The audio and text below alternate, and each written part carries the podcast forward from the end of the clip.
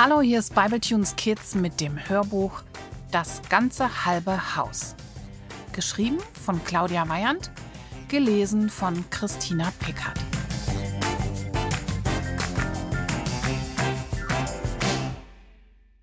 Kapitel 1 Oma Böhnchen Die ganze Geschichte begann damit, dass Oma Böhnchen starb. Naja, genau genommen hieß sie nicht Böhnchen, sondern Böhmichel. Und eigentlich war sie auch gar keine Oma. Aber alle Kinder aus unserer Kirchengemeinde sagten Oma zu ihr. Oma Böhnchen. Manchmal schimpften die Erwachsenen mit uns, wenn wir sie so anredeten. Man sagt zu einer älteren Dame nicht Oma und man veralbert auch nicht ihren Nachnamen, meinten sie. Einmal, als mich ein Mann so ausschimpfte, weil ich Hallo, Oma Böhnchen zu ihr gesagt hatte, da hat sich Oma Böhnchen auf die Zehenspitzen gestellt und zu dem Mann gesagt: Mein lieber Freund, ich bin wahrscheinlich doppelt so alt wie du und ich kann sehr gut auf mich selbst acht geben. Sei so lieb und kümmere dich um deine eigenen Angelegenheiten. Und wehe, wenn du noch einmal eines meiner Enkelkinder ausschimpfst, dann zieh ich dir die Ohren lang. Das war ganz schön lustig, denn Oma Böhnchen war vielleicht doppelt so alt wie der Mann, aber der war dafür doppelt so groß. Und ich glaube ehrlich gesagt nicht, dass sie an seine Ohren überhaupt rangekommen wäre. Der Mann ist trotzdem weggegangen und hat dabei mit dem Kopf geschüttelt. Sowas passierte eigentlich immer nur mit Leuten, die Oma Böhnchen nicht so gut kannten. Denn auch ganz viele Erwachsene nannten Oma Böhnchen Oma Böhnchen. So hatten sie sie schon als Kind genannt und dabei ist es dann geblieben.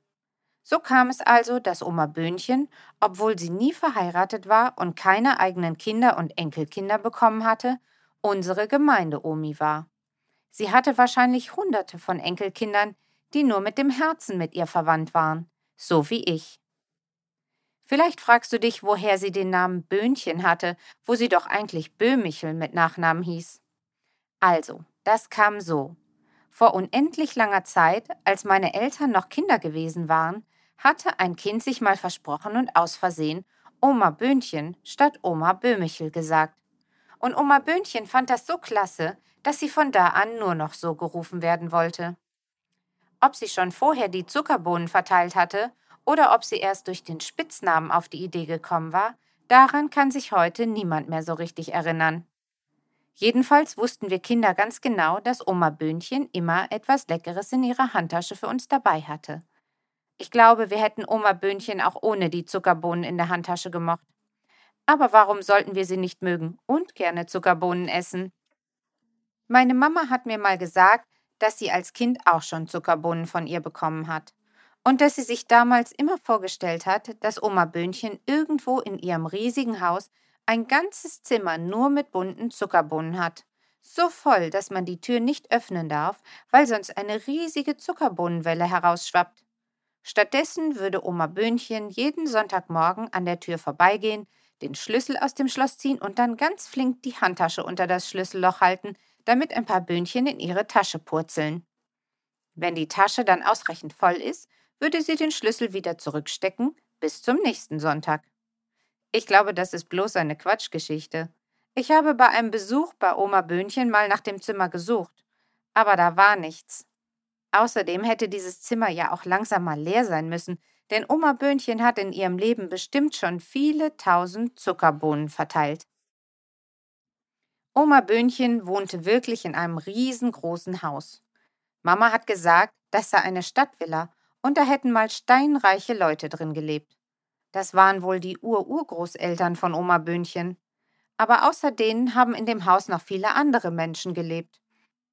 Da gab es die Zimmer für die Dienstboten und eins für die Köchin, den Raum für den Hauslehrer, die Bibliothek, den Salon, Unmengen an Schlafräumen und jede Menge anderer Zimmer. Aber mit der Zeit wurde das Haus immer leerer und viele Zimmer wurden überhaupt nicht mehr genutzt. Ein ganzes Stockwerk wurde zur Rumpelkammer. Dorthin hatte Oma Böhnchen alle Dinge gebracht, die sie nicht mehr brauchte, die aber noch zu gut zum Wegwerfen waren. Und immer, wenn meine Eltern mit uns Kindern zum Kaffeetrinken bei Oma Böhnchen eingeladen waren, dann sind meine Geschwister und ich schon nach dem ersten Stück Kuchen ganz hibbelig und wibbelig auf den Stühlen herumgerutscht so lange bis Oma Böhnchen uns zugezwinkert und Na los geflüstert hat. Und dann sind wir die Treppen hinauf ins oberste Stockwerk gerast und in Oma Böhnchens Rumpelkammerstockwerk herumgewandelt. Es war dort wie in einem Museum, nur dass man alles anfassen durfte. Es gab da alte Möbel und Lampen, Truhen und Schränke, vollgestopft mit allem möglichen Plunder aus uralten Zeiten. Es gab alte Pfannen und Töpfe und ein schweres Bügeleisen, das wirklich aus Eisen war, nicht so wie die Dinger, mit denen man heute bügelt. Wir durften uns sogar die alten Kleider aus den Wäschetruhen herausholen und verkleiden spielen.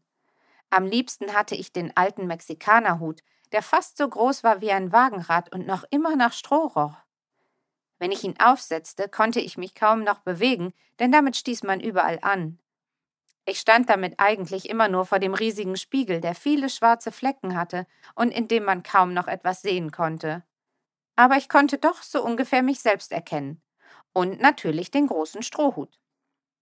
Jedenfalls war ich immer gerne bei Oma Böhnchen und ich nahm mir fest vor, dass ich, wenn ich größer bin, auch so ein Haus haben mag, mit vielen Zimmern und geheimnisvollen Schränken und einem Wagenradhut. Aber da wusste ich ja noch nicht, dass ich dafür gar nicht erst größer werden musste.